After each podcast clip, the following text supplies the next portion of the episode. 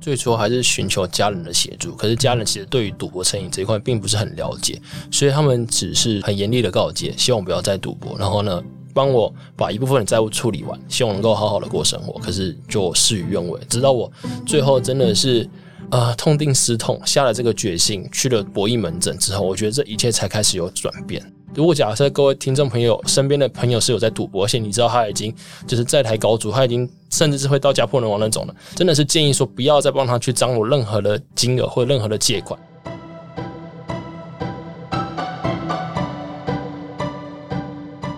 Hello，大家好，欢迎收听由独立媒体报道者所直播的 Podcast 节目《The Real Story》。在这里呢，我们会带你透过记者或当事人的声音去接触重要的议题或是新闻的幕后。有时候呢，我们会直接带你直接到现场去，试着用声音的方式带你接触世界上很多角落正在发生的重要的事。今天是我们的很重要的一个尝试，第一次我们在录音间里面邀请到了我们的听众，就是我们之前大家如果有注意的话，我们做了两集的关于线上博。的专题，那在这个专题播出之后呢，我们收到了来到今天现场的这位廖医师的来信。那那时候听完之后，他有一些觉得很重要的事情想要跟大家分享，但是他人在金门，所以我们就很大胆的提出了邀请，希望他能够来到这边跟我们分享他想要说的话。所以很幸运的，他今天来到了现场，所以先让我们欢迎我们的听众廖医师。医师你好，主持人好，大家好。医师，你那时候怎么会想要寄信给我们？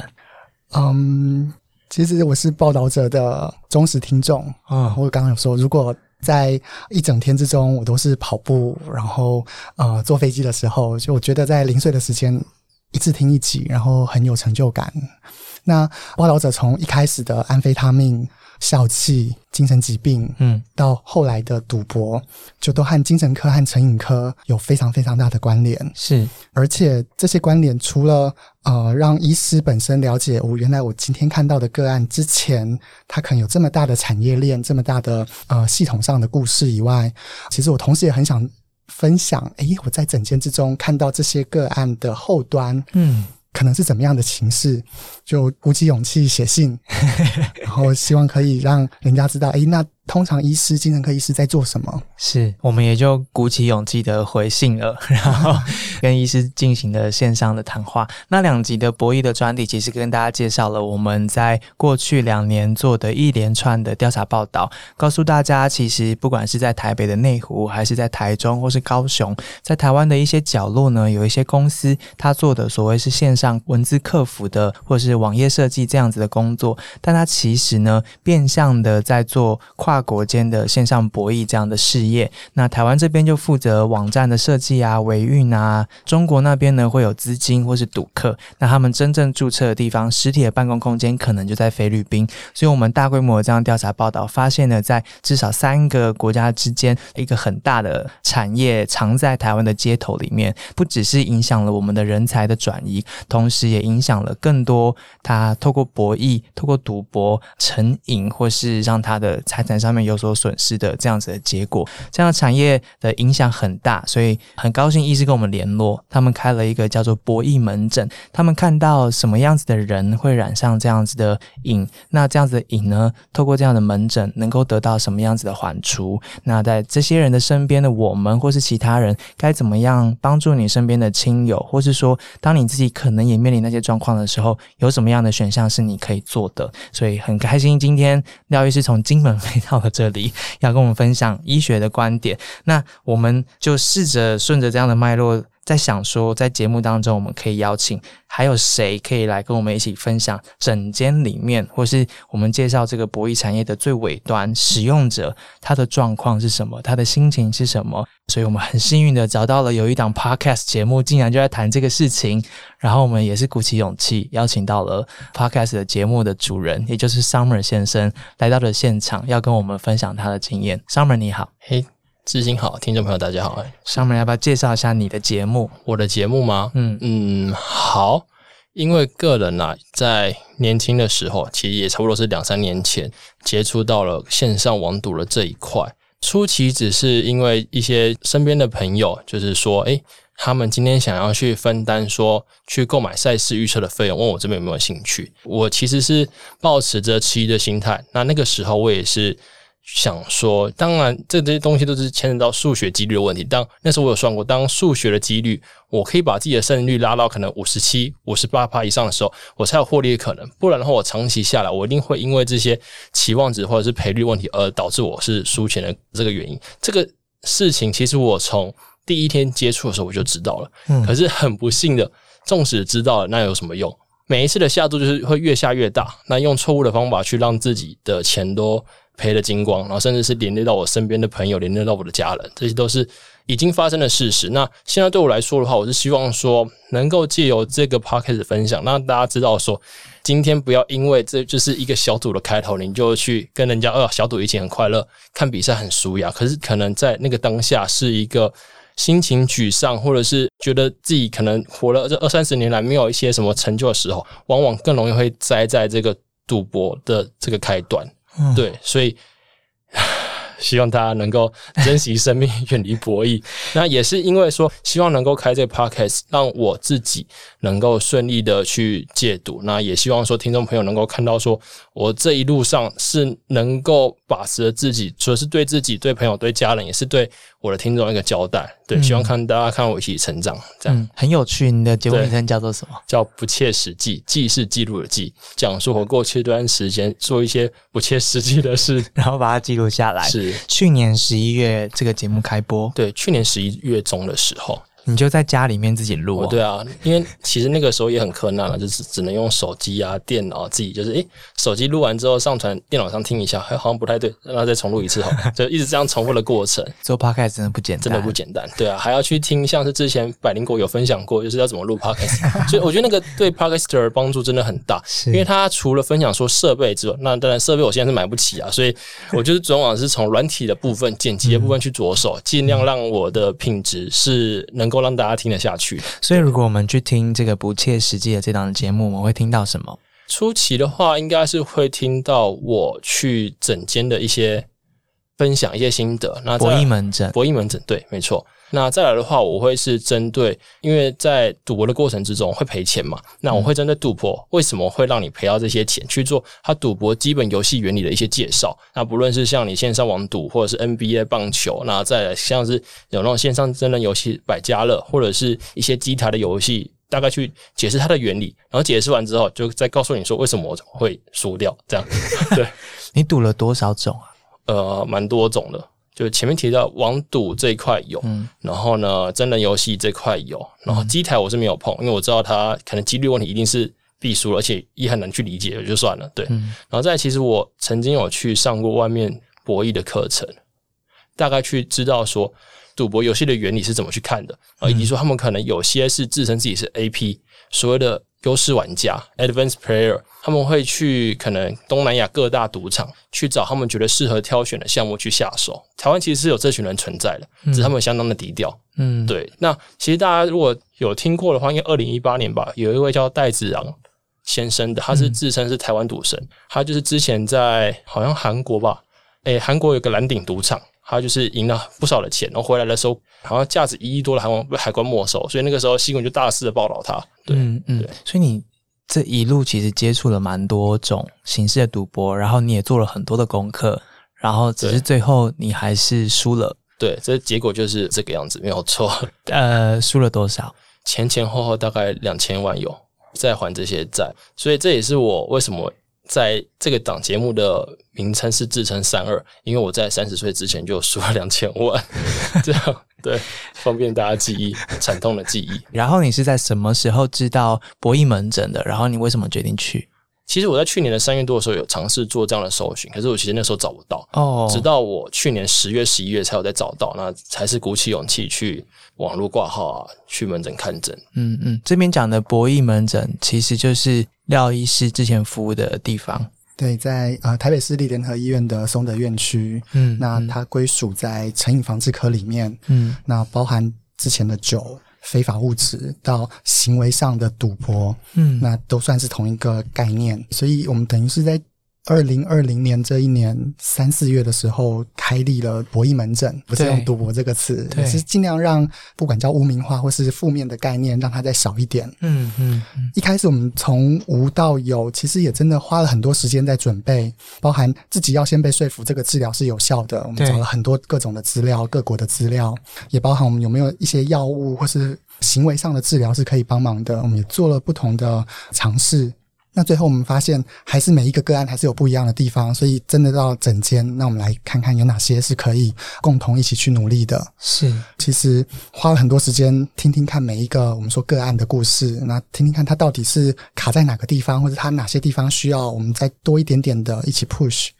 那甚至如果他需要一点点的药物，可能是可以的。所以他会有一个基本的疗程吗？也就是说，我去到这个地方挂号之后，我走进这个博弈门诊之后，我会接受到什么样子的医疗的过程？对，其实也是我们在想，诶，他可能是几个月，或是半年，或是一年。那其实我们现在还没有一个真正的定数，因为说实话，每一个人假设他有几个阶段的话，他每一个阶段跨过去的时间不太一样，哦就他可能在第一个阶段就需要好几个月，嗯那下一个阶段要多久？嗯所以其实还是个别化的比例比较高一点。嗯那所有的人的第一步，大概都是先，嗯，到底现在我输了多少？我怎么样看待这件事情？我对这件赌博这件事情的情绪、嗯认知，还有我的家人怎么看待，我们会一个一个去做澄清，然后去和个案去做讨论。这样的讨论是为了什么？啊、为了之后的不管是诊断或者治疗的准备。嗯嗯对，那呃，尤其假设如果我知道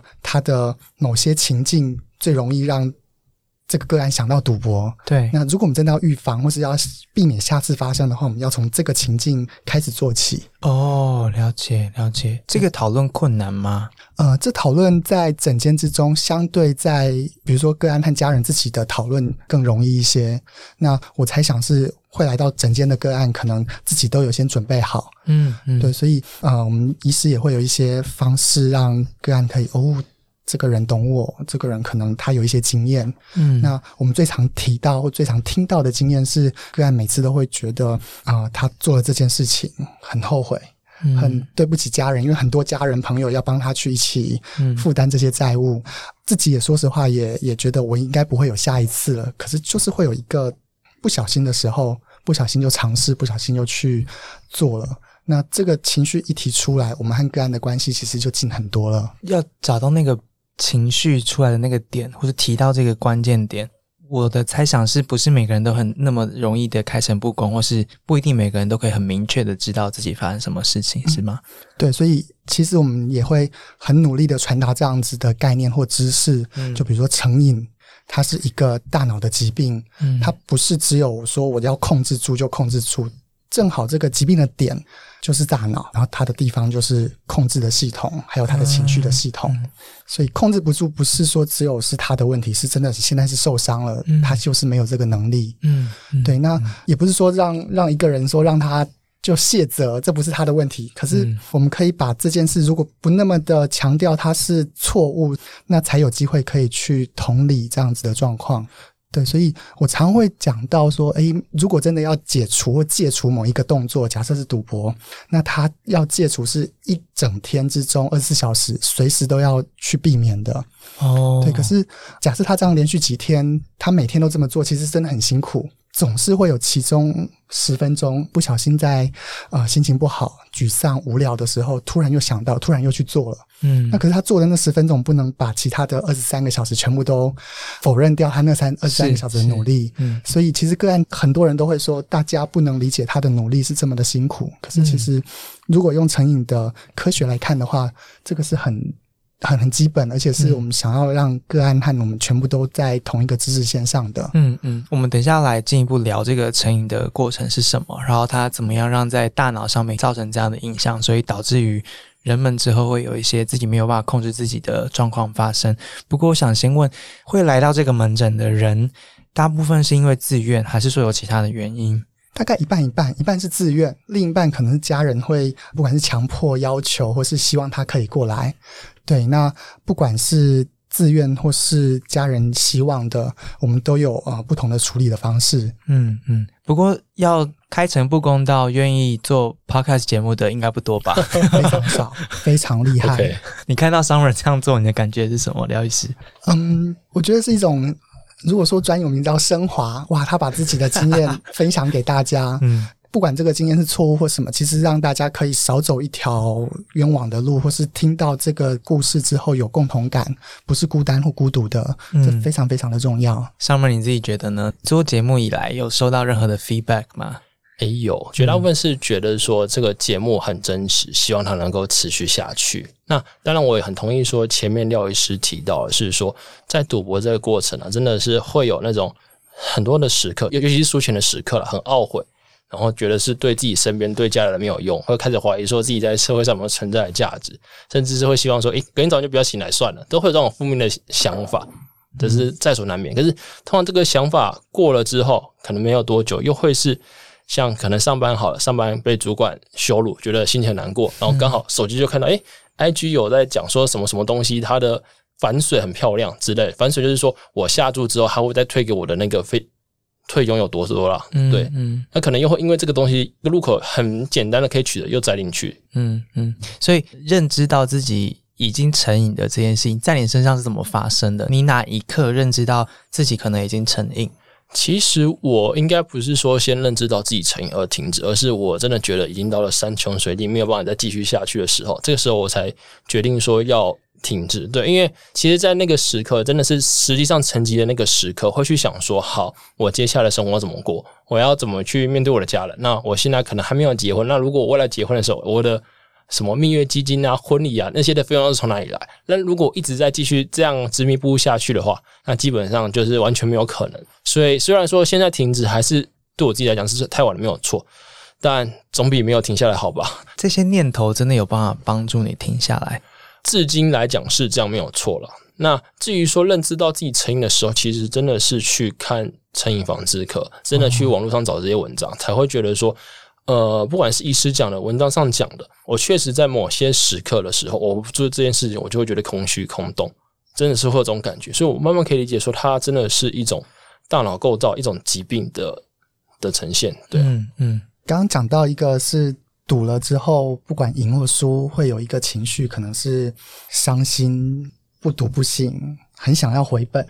那同时，其实有时候也是这些情绪会让自己想要赌或想要去抒发的那个比例会更高。所以其实有点像赌博行为之后，又影响到他情绪，他压力更大，他变成一个很明显的恶性循环。是那当他一进去这个恶性循环呢，就比一般人还更难跑出来。嗯对，所以这个如果真的要统称的话，其实也是在大脑的奖赏机制或奖酬制度嗯这里失常了，嗯控制失常了，才会导致这个样子。它正常应该是怎样？嗯，正常我喜欢这样比喻是特别的节日的时候会给小朋友糖果，那他会很开心。那可是如果我每天都给他这个糖果，他可能一段时间就会觉得，嗯，好像还好，没有那么开心了。嗯这个时候会分两个，一个是他需要更多的糖果，他才会感到一样的开心；一个是如果你突然不给他糖果，他会觉得和他的呃原本的期待不一样，整个身体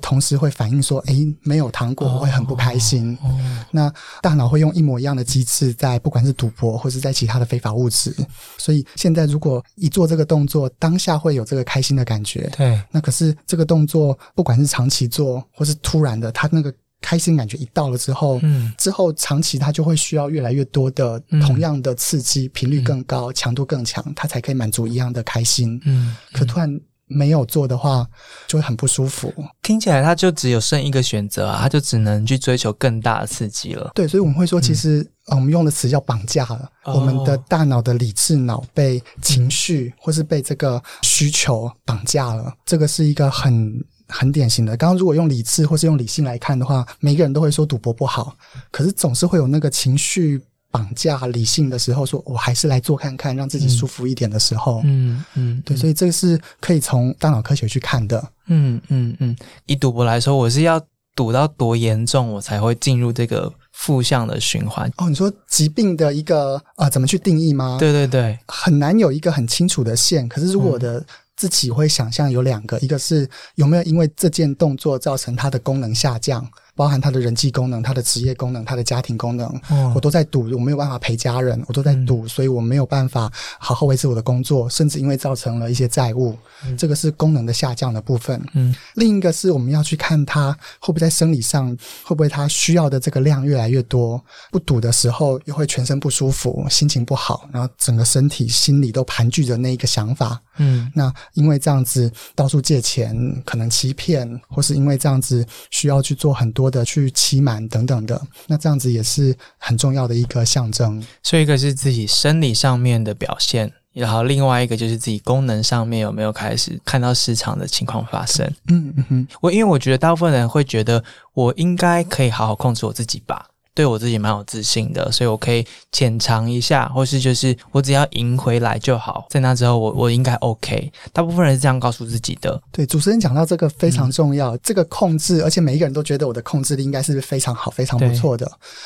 那只是正好这一个疾病或这一个大脑的病变，它正好在控制的系统，它会让我们控制系统薄弱的表现，就是去淡化我们这些作为、这些行为，否认我这些行为，所以他可能会说他没有喝酒，他没有赌博，他赌博比人家的这严重度少很多。嗯那些人才是严重的，我其实不严重。其实很多这样的想法和讲法，都可能和大脑病变有相关。嗯嗯，听起来他就是天使跟恶魔在你脑袋里面的一个一个抗争，就是一方面想要觉得我再赌一次，想要翻身。那另外一方面，你可能也隐约感受到我的功能已经开始失常了，或是我自己身体已经开始不舒服了。可是你，你或许不想要承认这些事情，你直接否认你失能了，或是否认你身体不舒服，你否认自己已经有瘾头了，因为你实在太想要再赢一笔大笔了。这好像是两件事情在在对抗，在拉扯，就看哪一边的欲望比较强，然后你站向了哪一边。这样的描述跟你的过程是有有相符的吗？Summer，嗯，我觉得还蛮相符的，只是说这个过程中来讲，绝大部分都是恶魔占了上风。真的吗？真的就是会像志兴所讲，就是我可能某些方面可能是运动，我平常可能以前有规律的运动习惯，可是我因为赌博之后我没有了，可是我还是会不愿意承认为什么？因为我觉得有一个很。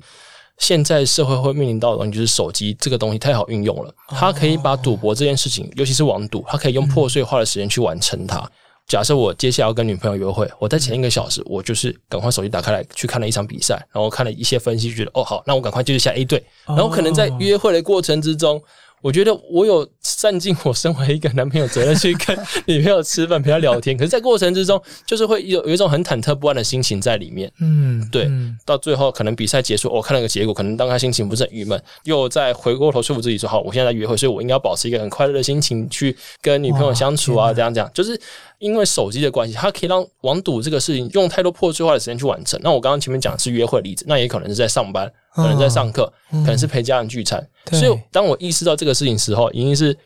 真的是栽了很深的时候，才发现到这个事情其实是影响的很严重了。它一方面也是透过科技的这个力量，让他们在我们身上的瘾头更难去拔除。觉哦对，因为其实很多手机 App 的应用设计也是让你上瘾对嘛。对，嗯没错，恶魔好强大，恶魔很强大，。对，大家都推了一把。我补充一下，你的那个恶魔，其实除了心里的这个渴望、渴求，或是盘踞在心中的概念以外，其实外面外在有各种的暗示。哦就假设如果是酒的话，可能便利商店就会有酒。嗯可如果是赌博的话，其实路上也都各种彩券，那其实也都各种暗示，哎、好像赚了一点钱，是舒服的。嗯那刚刚 Summer 讲的是从手机我多按两个键就到了那个画面，嗯那其实也是随时随地可以发生的，所以。这些外在的暗示无所不在，会让我们要防治，或是我们要解除这个瘾更困难。网络这件事情有让来染上瘾的人的面孔变得比以往不一样吗？从门诊端看到的情况是怎么样？嗯，如果是年轻的，嗯网络的比较多。哦那我听过的可能是他半夜在玩，然后玩的是国外的赛马或是一些、哦呃运动的游戏。那不过我还是很多听到的是他玩的是中文的，然后我们看了一些 A P P，、哦哦，不一定是 A P P，可能就是网站。嗯然后他会告诉我说：“诶，下注可能几个键就可以。如果要去汇款，好像也是几个键就可以。哦，那换句话说，可能所有你真的要做这个动作，在三十秒、一分钟可以完成。就是以前的时代，如果你染上毒瘾，你可能还要先找到赌场，然后可以坐上去那个赌桌，你才有办法启动这个机制、这个行为。但是现在是你只要去到对的网址，然后按几个钮，它就会发生了，所以门槛降得非常的低。对对你们的工作、防治工作来说是比较困难。对，更困难。尤其是上次我听到的那个 podcast 的节目里面提到的是很多都中文化，而且是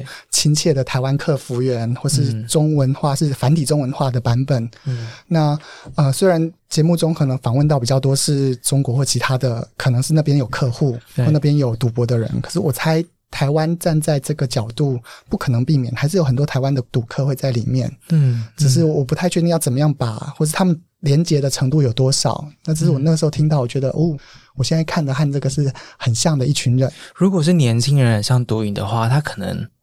很容易，因为他没有太多的本可以赔，然后他可能社会资源或是他他能够接触到的这些所谓的经济上面的支持也会比较少。那像这样子的患者，他的结果会是什么啊？所以年轻人很多都是家人一起来，因为家人真的被迫要跟着他哦赔了很多不同的钱财，或甚至要卖土地等等的。对，那对他来说，这个这么容易，我们其实讨论呃，就是如果要做这件事情这么容易的话，我们其实讨论的是怎么样让自己一步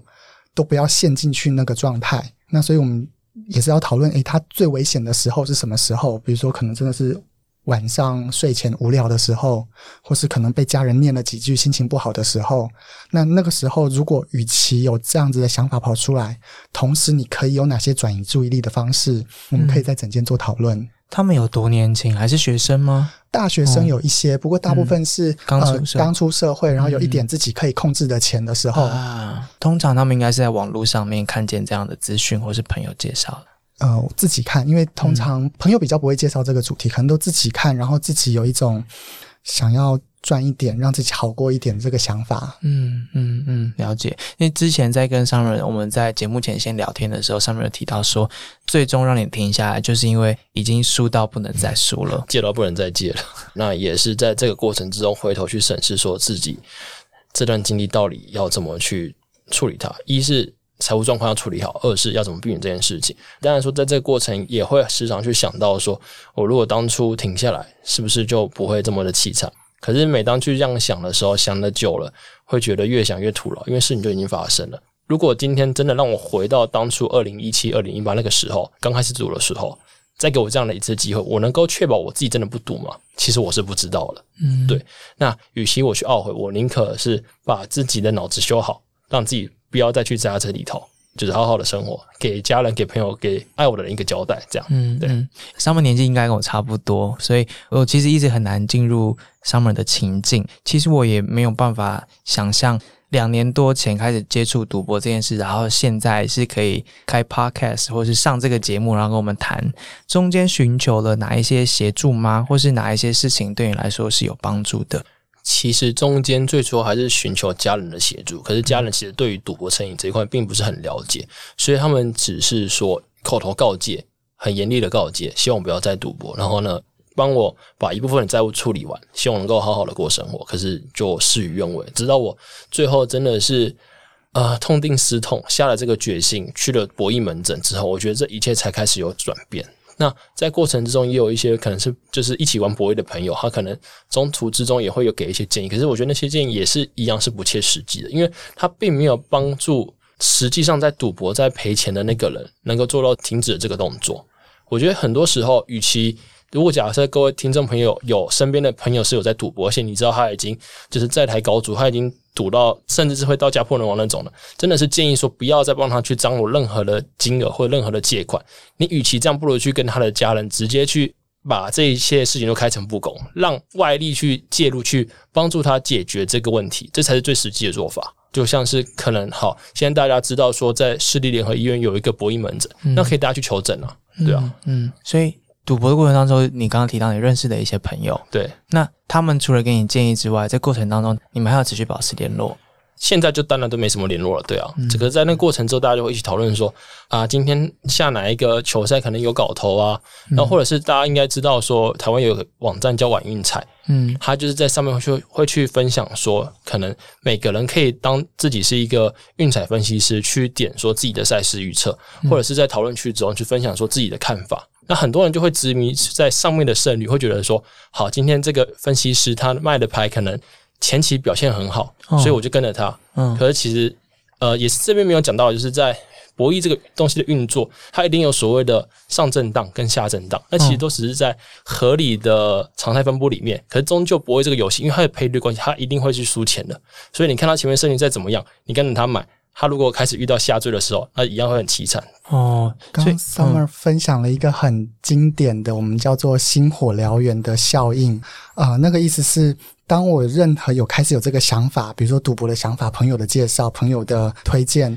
那在脑中大概就会很明显的开始有各种的回路出现，哦那它就会一直盘踞的让你不做这件事情不舒服。嗯那嗯一点点的想法就会燎原到所有的呃脑袋的想法都变这个样子。如果只要有一个入口，这个入口之后就会自动的循环了。确实是没错，对。然后而且这个入口现在都是很多时候手机一个推波，可能就会点燃这样的一个小火苗没错。嗯嗯嗯，你刚刚提到你去看了博弈门诊之后，才真的开始有改变。嗯，一方面是说，我觉得我在去博弈门诊的时候，虽然医师给我安排的心理治疗是比较久之后了，其实在这过程中，我是有一直去吃一个叫百忧解药物，嗯去抑制自己想要赌博的这个冲动，跟安抚自己的情绪。嗯那确实，我在寻求门诊协助之后，我一段时间没有去接触这些比较刺激的赌博或者是投资性质的东西。那我在我的心中却反向的冒出一个比较特别的感觉，是以前没有感觉过。以前是可能我不赌博的时候会空虚，可是在后来我会觉得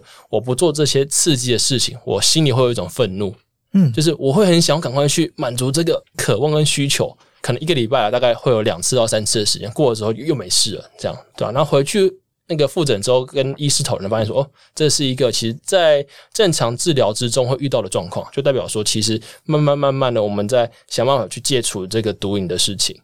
对你很明确的感受到自己的每一种情绪。我其实，在过去的赌博当下，我是有感受到，可是我不会特意放在心上。可是我觉得，因为这一段经验真的太惨痛了，所以我其实回过头去想，我每个时间点，我仔细一想，我可以想起那段时间所有的情绪。跟反应、跟回忆，我都可以想得起来，这才是最最痛苦的，因为是我认真一想，我什么都想起来了。嗯嗯，因为觉得自己那一段的时间经历了太多的，你会怎么形容那一段时间？嗯，应该算是自作自受啦，就是自己活该，对吧、嗯可是又觉得不希望说人生有这样的一个事情撑着自己，嗯，可是就好死不死就是这个样子啊，那怎么办？未来日子没有所谓的重新开始，只能让自己跟这段过去的经验跟情绪一起想办法的走下去，这才是最实际的做法。你大概也可以想象，或是说预料到，有很多人跟你有一样的情况，但他们有办法跟你一样，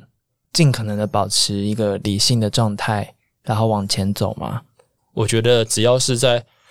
成瘾当下，就都没有办法，除非真的是有外力的协助跟制止，他们才有可能做到。嗯，凭自己，我觉得真的很难。你的外力协助就是家人以及家人的对对，这样子的要。竭尽所能去断绝他跟这个事情的连接，甚至是尽量降低他找到这个路口的机会。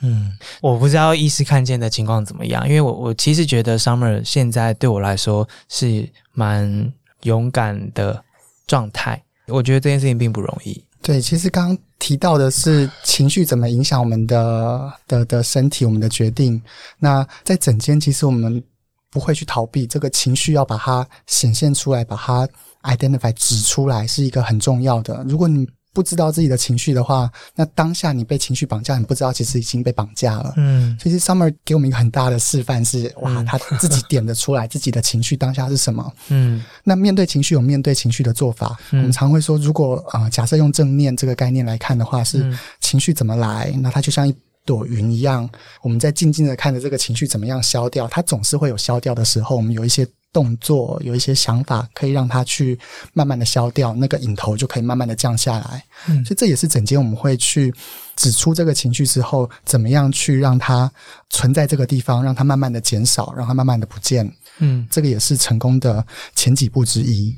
可是，就像刚刚节目一开头提到的，光是这个门诊叫做博弈门诊，而不是赌博门诊，就是都有在思考着不要让它有继续污名化的情况产生。那其实回到人身上，他更是背负着。这样子的挑战嘛，就是连门诊的名称都需要考量这些，更何况是活生生的个人。他如果被家人知道了，或是被身边人知道说他爱赌博，然后他有有债，然后怎样怎样，他其实很难开口吧。如果连开口都是挑战的话，他更难的去开诚布公的讲自己的情绪。所以我们常做的是，怎么样让个案自己本身就知道这个。不管是责任或是这个现象，不全都是我自己可以控制的。同时，也让家人知道。那甚至有时候，如果家人来的话，我们可以再做多一点的家庭的讨论。比如说，妈妈，你有发现你在讲这一段儿子在陪的过程的时候，你有看到他的坐立难安吗？哦，你有没有看到他因为这样子，他很想反驳你，因为这样子他。心情又更糟，可不可能就是一个很危险的时候，想要再去赌、再去玩一下？我只要赚到钱，我就可以不受到这样子的指责。嗯，所以那个情绪怎么样影响？那家人怎么样扮演的角色？其实是我们可以在整间同时可以做的。嗯，那另一个你提到的是，假设如果万一。他哪一天什么什么哪一天他又去赌博了？他一定会有各种刚刚他提到的各种情绪，对，觉得自己很没有用，甚至会有一些负面的想法。对，那医生这个时候角色不是说哦，我放弃你了，你没有用。嗯，可是我们可以讨论的是，当你做了这个举动的时候，我们一步一步的去分析，你怎么会？弄到这个样子，嗯，当然分析完之后，讨论完之后，那下次你要怎么样避免？从头一个一个动作来避免，嗯，你要怎么样去避免这个？那我们其实虽然走错了一次的路，可是下次就知道这一条路不能走了，也是一个很重要的一个治疗的方式。这个逻辑惯用在所有可能成瘾的行为或是物质身上嘛？对，我们把这一套叫做呃预防复发的一个做法。那就算复发了，我们还是有很多可以一起来协助的方式。嗯，因为我想带着。自己的亲人到门诊去的。尤其是个案的长辈吧，也不太知道自己到底该扮演什么样的角色。他可能觉得就是要骂他，就是要凶他，然后我就要阻止他。我觉得我这样在帮他，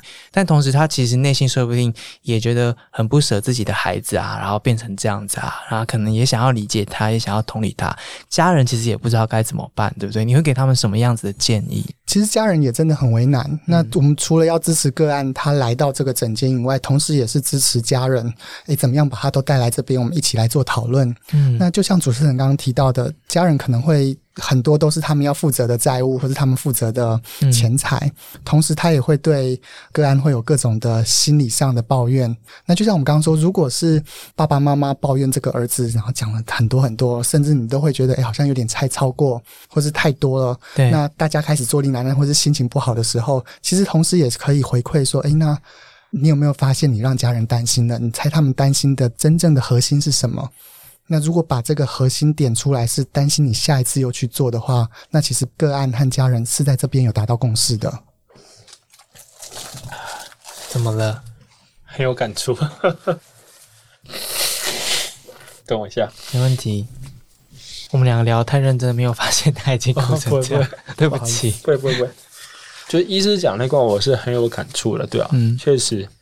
呃，犯错的人或者是家人很难去面对的一个事情，嗯嗯嗯，等我两分钟，好，收拾一下情绪就好了。那时候有家人有有去门诊吗？没有，你自己去。对，他们他们现在还不知道我有去门诊啊，你没有想过要带他们去之后吧？等我先摸清这一整个脉络之后，再 再家人再介入可能会比较好。对，为什么？为什么？因为我觉得现在对我来说，我我去这个门诊，我也还是在一个摸索的阶段，我并没有办法很知道说这个疗程能够为我带来什么样的效果。嗯，当我今天能够确认它能够真的对我带来实质上的帮助，虽然已经开始慢慢的呈现了，但后续我还是要再观察。嗯，那当我真的认可这个疗程的时候，我就会考虑带我的家人一起跟医师聊个天 之类的。对啊，你。不会觉得他们如果知道你有去门诊的话，这对他们来说可能是正面的消息吗？不一定哦，我觉得以传统台湾的父母来讲，好了，可能从小就会跟小孩说，你不能赌博啊，你不能接触毒品啊，你不能去嫖妓啊，做些有的没的，因为这些对你不好，劳形伤财之类。嗯，可是实际上，当自己的小孩去做这个些事情的时候，我觉得家人往往会很难拉下面子去承认他自己辛辛苦苦教育的小孩是这个样子。嗯，你很谨慎，对，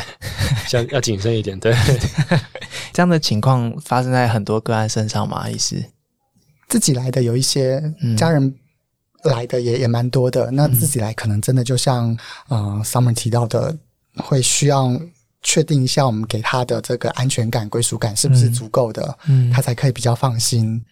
那可是个别有个别的做法，家族有家族的做法。那其实我们也都是怎么样同时看到个案的需求，同时知道家人的矛盾，那把它呈现出来，其实是需要一些机缘的。那真的如果来的话，我们也也可能会有一些冲突，也有可能。可是如果是有一个治疗者在旁边的冲突，那是一个好的时机点，让大家知道矛盾在哪里。好难哦，你们的工作。对，我们所以我们有些会花比较多时间。那像如果是博弈的话，其实从刚刚情绪博弈到家庭，可能这是一个需要一起去看待的一个系统。整间可能像在打仗一样，就同时要看好几个人，他们怎么讲，他们的反应是什么。有家人自己去看的吗？家人，然后个案没有来吗？，对，嗯，没有，因为这样子挂号不知道挂谁的名字也很奇怪。可是他如果也需要协助，他想知道我们家有出现在的情况，然后我该怎么办？我能够怎么介入或什么的？这样子的话是有透过不管是网络或是寄信等等的，或多或少哦，都有一些。对，哦或是可能是身旁的朋友的朋友。嗯，嗯对，，那其实我们通常都是讲说，第一个一定要让他来到诊间，我们才有机会可以做下一步的。那在诊间之外，呃，比较不适合。那不过作为家人可以做的事情，是真的去理解，或者真的去看他的需要是什么。我听到太多重新会去赌博的时机点是，我我觉得我赔了太多，我想要让家人好过一点。他不是为自己，是希望不要再连累到家人太多。因此，我听到了一个不错的机会，我就再去做一次。可是偏偏那一次通常不会成功。他讲的是为了家人，可是他做的做法和家人正好希望的相反。我们需要把这件事点出来。点出来之后，大部分个案知道自己的矛盾在哪里，嗯那知道自己出发点是好的，可是做了之后，呃，效果更差。嗯，那下一次要怎么样避免，或是怎么样去另一个方式来来转还？所以有时候真的复发的时候有一个周期，就比如说还了三个月、半年，终于快还完了，哦，那个时候可能是最危险的时候。是是，对，我们看到会有半年好不容易都不错，可是就是会有一次就到了低谷，然后又又做了这件事情。那没关系，你还是再过来，我们再看看可以怎么样再再处理。这么多的看诊的经验，医生有没有特别想要分享一些个案的情况？比如说，呃，我看到一个大概二十几岁，那从花莲比较远方过来哦，到台北，嗯那第一个可能也会问他说弄了多少，赔了多少，然后他玩哪一个，让我看一下他手机上的的活动是什么。嗯那他就会说，诶，每次投资就是放进去就是三万块，那他可能一天之中就可能好几次。那我们真的要下去看，他说，哎，那你到底什么时间点会最容易去做这件事？对因为他一整天都有这个想法。他说他的工作是呃涮涮锅，所以他是中午和晚上都在工作，下午会有两个小时，两点到四点。嗯那时候也不能回家，那时候空着，就会手机拿起来，就就会开始用。那我们其实也是用这个方式来，好吧？那这个是最危险的情境的时候，我们可以怎么样去避免这样子？那我跟他说，那你那两个小时可不可以不要用手机？你出去运动，去做什么？让他自己安排。对，然后他最后在第四次、第五次的时候跟我说，他找到一个新工作，那两个小时就是他 Uber Eat，然后去去工作，他就可以避免他呃用手机开到那一个画面的的状态。那我觉得哦，这是你自己想到，好厉害、哦！我我一定想不到。可是这件事情，因为你告诉我了，我可以之后分享给其他人。嗯我们只是做一个辅助，让他们自己可以想到最适合自己的方法。嗯嗯嗯。那有没有一些关于个案的家人们的观察，或是他们沟通的方式的观察，可以给我们参考？呃，如果是家人的话，我印象很深的是一个个案，可能嗯三十岁男性，嗯然后他旁边一次来了哥哥姐姐和妈妈，一次来好几个，然后你就想象那个画面是，如果一个人讲五分钟的话，那其实个案被批评的时间可能就会有快半小时。当我感受到有点不舒服的时候，或者我觉得诶有点就是也是有点无奈的时候，其实这个反应是可以直接回馈给家人说：“诶，妈妈，我们先暂停一下。”嗯在我听到这个时候，我自己觉得这件事情啊、呃我感受到不舒服。那我猜他也这么觉得。你要不要现在听听看他到底有什么样的想法？他这个时候他想跟你讲的是什么？理解。嗯，对，所以有时候我们可以做现场的一个情绪上的整理和重建，让个案和家人知道，哎，现在发生什么状况。当然，这个会不会在家里或者在什么时候是可以进行的？其实，如果是一个还稳定的场合，其实在家里也通常可以做。嗯，对，只是这个做的时候要大家要先讲好，我们心平气和，或是我们可能要怎么样先准备。我等一下讲一个很重要的事情，那我想了很久，哦，我才有机会跟大家说。那啊，你先不要急着骂我，可是我让我讲完之后，我真的觉得这件事，我也觉得反省了很多。可是我希望大家可以怎么样帮我？如果个案自己来的话，我们会希望他把这个带回去给家人，然后有一些自己创造自己机会的时刻。哦，天哪，这真的好难哦。Summer，你有没有什么想要跟其他？当事人们说的，我觉得你做了几个蛮关键的决定，然后那些决定都不容易。当然，你说会做这些决定，很大的因素是因为你没有钱可以再入场了。对对，做那几个关键的决定的必备的因素是什么？然后你刚刚提到一些让你觉得有帮助的情况是什么？嗯，良性的呼吁啦，就是如果是真的有在赌博的听众朋友，不管你是赌大赌小，多建议去想想自己未来可能三年或五年。或十年这些时间内，你可能会面临到的人生的状况，会需要用到的金钱的开销会有多少？然后呢，想办法用一个正当、用一个合法、合理的管道去获取这些钱跟资源，不要用赌博的方式，因为用赌博的方式就只会越赔越多。当你那个时候知道的时候，你的时间、你的青春已经赔进去，你已经来不及再去做任何翻身的准备了，你就是一辈子去当赌博奴隶。那有可能你因为情绪。低落又很失落，纵使你知道说你不该再进去，可是你又会再进去，就这样，可能二十五岁、三十岁、三十五岁，然后就到六十岁，你就是一个以后只会赌博，然后倒在路边，然后可能也不会有人理你那种流浪汉。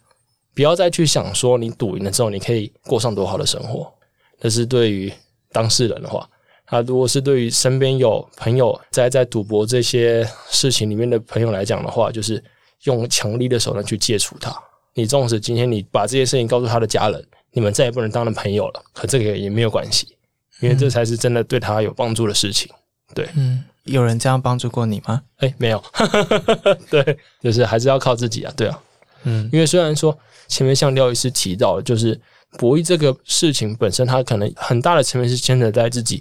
的生理上的病因，可是到头来还是要自己去面对这些事情。不管你是要自己去承认这个饼，还是自己认知到说这件事情造成你在日常生活中的其他功能面线有所影响，都还是要靠自己才能去面对它。嗯，对，嗯嗯。最后，我想再问一下医师或是 Summer，或许有一些想法，我们再把时间轴往前拉一些，就是一般人是在什么样子的情况或条件之下会开始碰触到？这样子可能成瘾的，不管是行为还是物质也好，那什么情况之下你可以提醒自己，我好像碰到那个起始点了，我要赶快回头？这个问题非常的重要。所以刚刚 Summer 有提到说，呃，小赌怡情，喝一口酒就好了，或是我吸一口安非他命就好了。其实，呃，要避免都是第一次的那个入口。嗯，那我想分享的是，为什么第一口这么需要重视，而且要去避免？主要就是因为你只要进去之后，大脑它就帮你自动循环，你就自动掉到那个恶性循环。嗯，尤其如果你现在已经某一件事情、某一个动作或某一个物质已经用了一段时间，这些都会帮助你让掉到那个循环更快。嗯，所以如果真的让我来讲一句的话，会说小赌怡情是不切实际的，不能这样子去做的。那生理上面有没有什么我们可以做的是可以来弥补这一块可能会有一些摩擦的过程呢？嗯，如果以生理来讲的话，大脑里面的某些呃脑内啡多巴胺的话，可能最有效果的是呃某些运动。嗯，那不管是有氧或无氧的，其实它在运动的过程之中可以增加呃所谓多巴胺的话，那其实是一个帮助自己稳定大脑系统的一个方式。哦，所以在整间我还是会呃有机会会和个案讨论，你平常都怎么样运动，你怎么样达成这样的计划？那不用多，可是只要有。呃，让它分泌就可以了。嗯嗯，好实际的提醒。对，尤其是现在离过年也也蛮近的，过年可能会出现许多诱惑啦，不管是大吃大喝的诱惑，还是各种行为或是物质上面的诱惑都有可能出现。今天的场合蛮特别的，是医师跟跟曾经在门诊间的病患的见面，这样的见面感觉怎么样？我觉得算是蛮暖心的吧。嗯，对，嗯，那其实在这个场合的话，我很感谢说廖医师分享了这么多的东西。其实对我来讲，也是从另一个方式去看自己，跟看门诊的医师他能够做到以及他不能做到的事情。廖医师感觉如何？对，感谢有这个机会，让我们可以也真的看到不同的个案，呃，大家的尤其 Summer 他不同的一面。嗯嗯，那其实就像刚刚提到，真的每一个人都有一些让我们觉得很为难，或者让我们觉得很很想去帮忙的一些、嗯呃片段。嗯对，可是如果在在整间的角度是要很理性的去看看这个些意义是什么，嗯那今天的机会比较可以比较轻松的去提自己的工作，然后呃不同的想法，我觉得是一个很很棒的一个经验。我我其实其实不太确定，已经有成瘾症状的人还会不会听报道者的 podcast，但万一万一有人有人听了这一集，我们最后有没有什么话要跟他们说？嗯，就不要赌博、啊。像你一样开 podcast，把自己的故事说出来，这是有帮助的一种做法吗？呃，对我来说，如果听众越来越多，当然会有帮助。对啊就是等于是支持我自己继续坚定做这个事情的决心嘛。嗯对嗯我分享一个，我觉得是说，如果对于那种可能刚要接触赌博，可是嗯不知道自己该不该去做这些人，我建议是说，可以去多跟外面的人接触，多去参加一些社交的活动。嗯因为我觉得在赌博的前跟后最大的差异就是我在社交的这一块，我明显的功能下降了很多。我可能过去我会参加很多不同的社群，不论是职涯上的、技能上都有。可是当我今天真的开始赌博，我栽进去的时候，到后期我其实很少跟他们联络。嗯如果我在前期能够跟外面的人啊去接触，去真的去交心当朋友，嗯那也许我在赌博这个当下，别人会关心我为什么我不再去那些场合了。嗯也许这个是一个冲突点，让我去思考，说我到底该不该继续做赌博这件事情。对，理解，所以身边的人际网络的支持，对对这些可能是牵绊，但是可能是好的牵绊，对对会对你有一些帮助。是从听众变成今天的来宾的廖医师，上节目感觉还好吗？还蛮开心，蛮高兴的。嗯嗯，嗯对，那如果让我呃再提到的话，我其实还是会想要把我们最原初的概念想要再分享的是 是，成瘾这件事真的是一个疾病，它是大脑受伤了。那第二个部分是它受伤了，它是可以恢复的。那这个恢复不一定是用药物，它可能呃不使用，它可能用其他的非药物的治疗，它是可以恢复到原本的水准的。嗯对，所以如果我们承认它是一个受伤，然后我们给他一些机会恢复到正常轨道的几率是非常高的。嗯嗯，对，受伤了可以恢复。报道者的 podcast 推出以来，嗯，因为我们是一个调查媒体的关系，所以我们做了很多社会性的调查报道，所以包括了第一集跟第二集的安毒国际制造链，然后接下来的笑气的揭秘，然后还有最近的博弈，这三个大概都是成瘾物质的产业背后的揭秘。那其实，在调查过程当中，我们也报道了许多，不管是用药人本身，或是使用笑气的人，他们接下来的结果，或是他们身上发生的事情，我们其实都尽可能在调查过程当中呈现这些不同的面相。但我想，不管怎么样的呈现，它可能都没有办法像今天拥有一位医师，或是像 Summer 这样子，直接在这边对话给大家听，这样子的细致跟赤裸裸。如果大家对于这些系列报道有兴趣的话，建议大家搭配文字回头去看。我们至少访了四位是用药人，他们的故事，他们为什么会开始用药，然后自自己怎么样开始成瘾，成瘾之后自己生活上面的失能，他们怎么样重新站起来。今天这个对话呢，你当然更需要给更多或许你身边会需要听的人听。刚刚最后医师那一句话还蛮明确的，其实它是个很客观的事实，大脑是受伤了，受伤了，我们是有办法让它恢复的，只是这条路可能蛮长，而且在心理跟生理上面都有挑战。但是愿意走这条路之后，就会有机会。所以很谢谢两位今天的分享，我们完成了一集很特别的一集，但也希望让更多人听到。如果听到之后，你有什么 feedback 要给医师或是给 Summer，都可以传给我们，我们都会转交给两位来宾、两位当事人。很谢谢两位今天的时间。谢谢志兴。也谢谢知心，谢谢谢谢谢听众朋友，谢谢。谢